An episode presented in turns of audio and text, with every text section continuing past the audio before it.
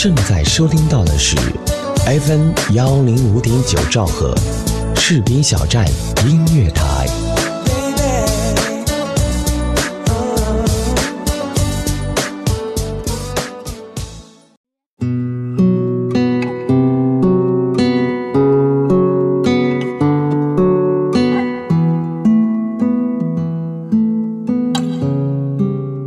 大家好，FM 幺零五点九士兵小站音乐台，欢迎您的如约而至，我是思玉，这里是心灵之约。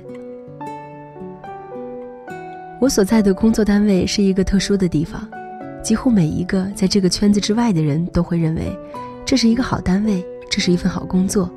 你们每天光鲜亮丽，引人注目，一定有着不菲的收入，有着较高的社会地位。也难怪大家会有这样的印象。因为在我们单位的大院里，不能说是好车云集，也绝对不逊于任何效益特别好的企事业单位。然而，与之形成鲜明对比的是，新闻行业的福利待遇并不怎么好。就算全国来看，在这个圈子里的大多数人，也无非是穿着华丽外衣的新闻民工。那么问题来了，为什么会有我刚才提到的如此繁华的景象呢？其实答案很简单，是因为那些表象，所以大家蜂拥而至；因为在外人眼里的优越，所以有人愿意不计成本。于是，对于已经为数不多的需要靠这份工作来养家糊口的人来说，处境很尴尬，也很艰难。所以在我们的身边，常常会听到各种各样的抱怨：抱怨生不逢时，抱怨命运不公。可是抱怨又能怎么样呢？没有人敢于站出来维护自己的权益，也没有足够的人能够团结起来向那些不平等宣战。我们对命运的安排不满，又没有勇气和能力挑战它，所以只能委曲求全，既可怜又可悲。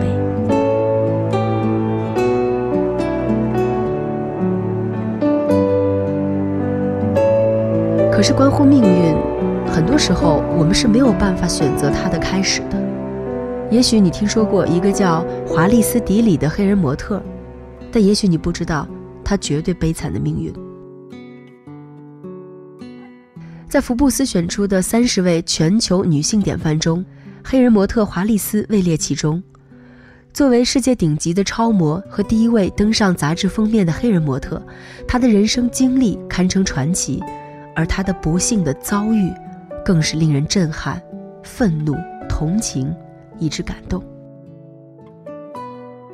华丽丝，四岁遭遇父亲的朋友强奸，五岁接受野蛮的割礼，十三岁被父亲卖给六十一岁的老头做他的第四任妻子，而代价只是五头骆驼。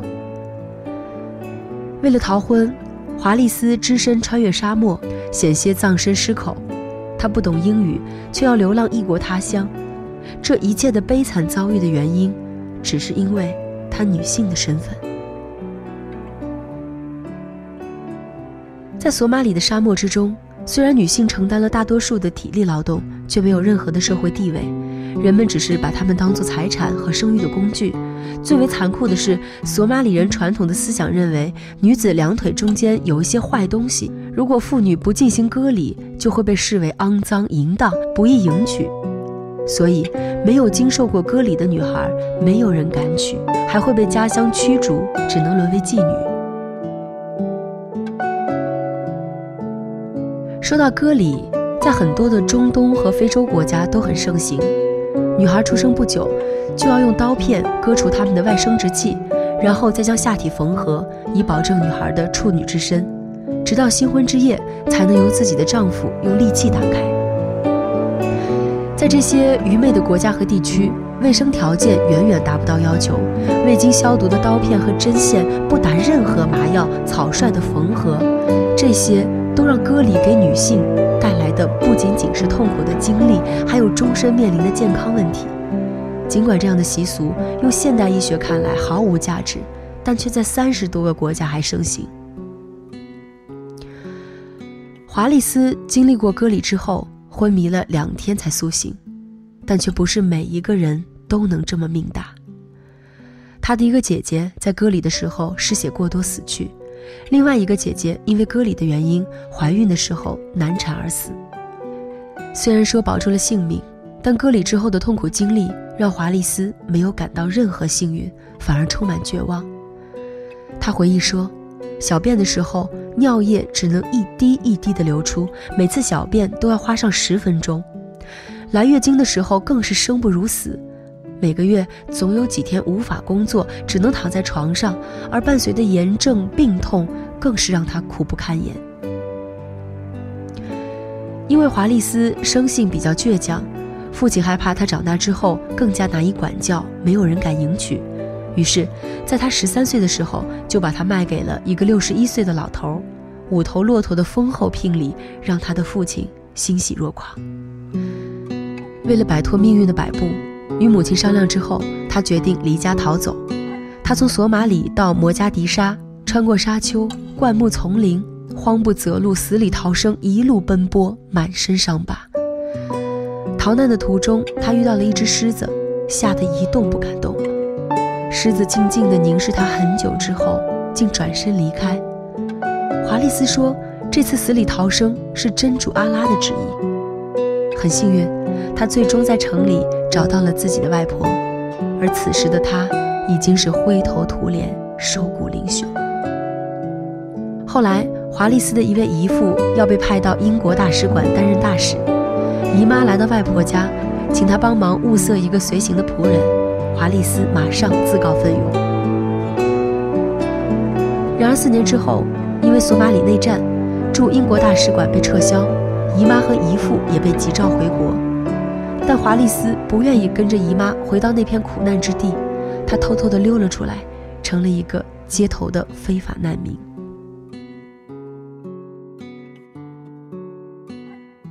在英国，华丽丝没有合法的身份，困了就捡一张硬纸壳睡在马路边，饿了就在垃圾桶里翻东西吃。他不懂英语，却漂流异国他乡，直到有一个精明的摄影师。在商场中，无意间发现了像璞玉一样的华丽丝，她身上独特的气质立马吸引了他。华丽丝有了她的人生转机。摄影师为华丽丝拍摄的照片登上了当年《贝奈利年历》的封面，那之后便一发不可收拾。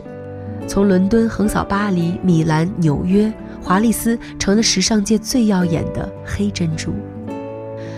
他为香奈儿珠宝拍广告，化身露华浓香水女神，欧莱雅、李维斯都抢着请她代言，频频登上了 Vogue、Elle 杂志封面。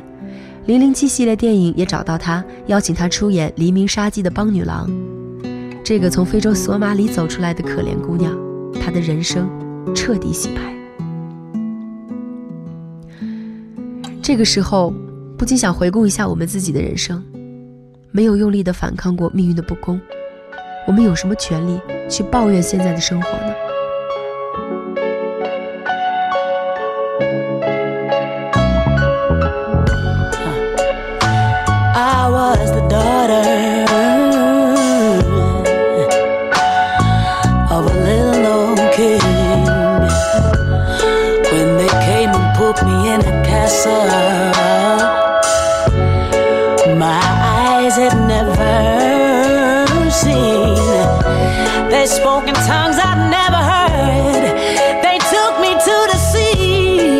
the edge of the earth. I journeyed tempest waters, reach these distant shores. My clothes are tattered, and my soul is worn. I bore a daughter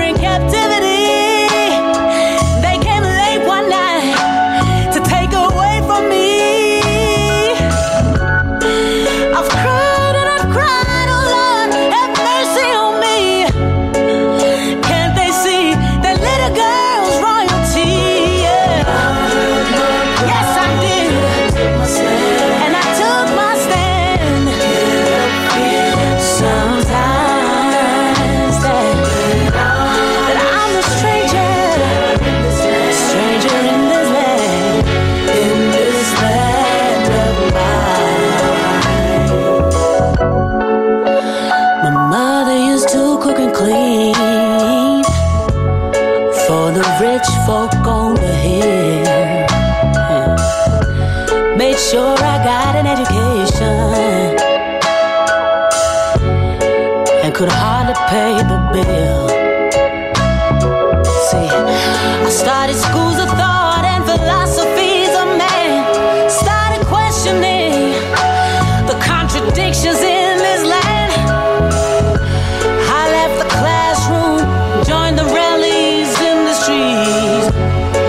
Marching hand in hand in the Mississippi heat. I spent so many years of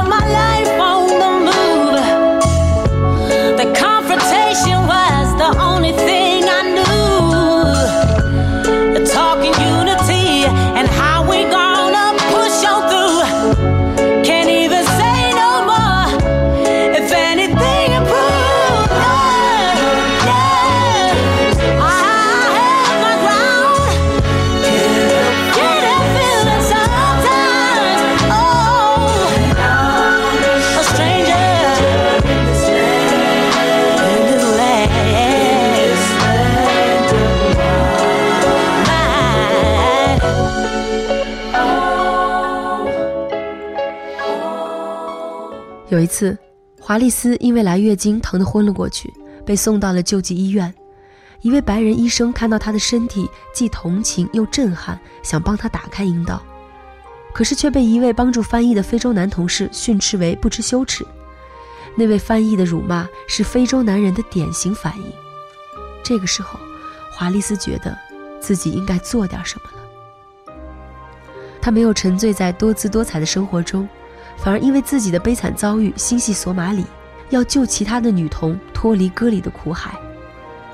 从索马里大沙漠的牧羊女到世界顶尖名模，一九九七年，她在事业如日中天的时候突然退出 T 台，作为联合国大使反抗女性割礼，投入慈善事业，写自传讲割礼的锥心之痛，成立多个慈善团体，唤起世界关注索马里女童的苦难，为同胞筹款建学校、建医院。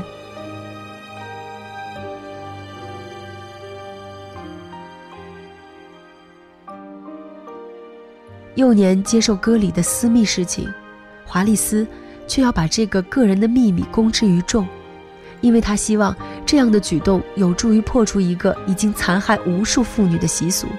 他说：“首先，他害得我饱受折磨，割礼不但使我的健康出了问题，而且至今未愈。我感到自己残缺不全，而且知道自己无力扭转这种感觉。第二。”我希望让大家知道，这种习俗至今仍然存在。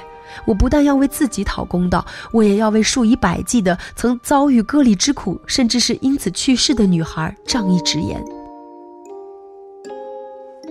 割礼对女性的摧残是可怕的和罪恶的，割礼手术是对女童权利的严重侵犯，是充满伤害、虐待、折磨、残酷、非人道、带有侮辱性的陋习。但是长久以来不被国际重视。没有谁真正关心过这些贫困地区的孩子们经受着的磨难。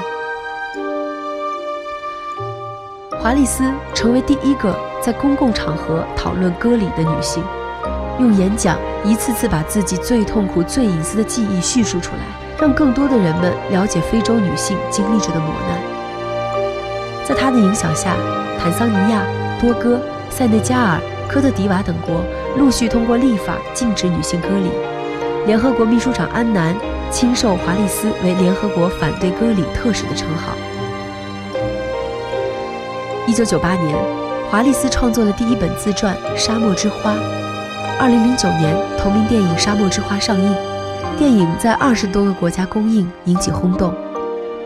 二零零二年，华丽丝创办沙漠之花基金会，旨在加强女性对生殖器切割危险的认识。她还是 PPR 基金会的创始人之一。目的就在于维护妇女的尊严与权利。到了2010年，华丽丝被非洲联盟任命为和平大使。世界上仍有28个国家盛行女性割礼的陋习。在华丽丝之前，男人把对女性的这种伤害视为理所当然；而在华丽丝之后，这些国家自以为是的男人们听到他的名字，闻风丧胆。有人担心华丽丝会被激进分子杀害，但华丽丝却说：“从当年失口余生那一刻起，我就感觉到上天对我另有安排，要让我活下来做某件事。我清楚我的任务危险，我承认我害怕，但是我决定碰碰运气。我的个性一向如此。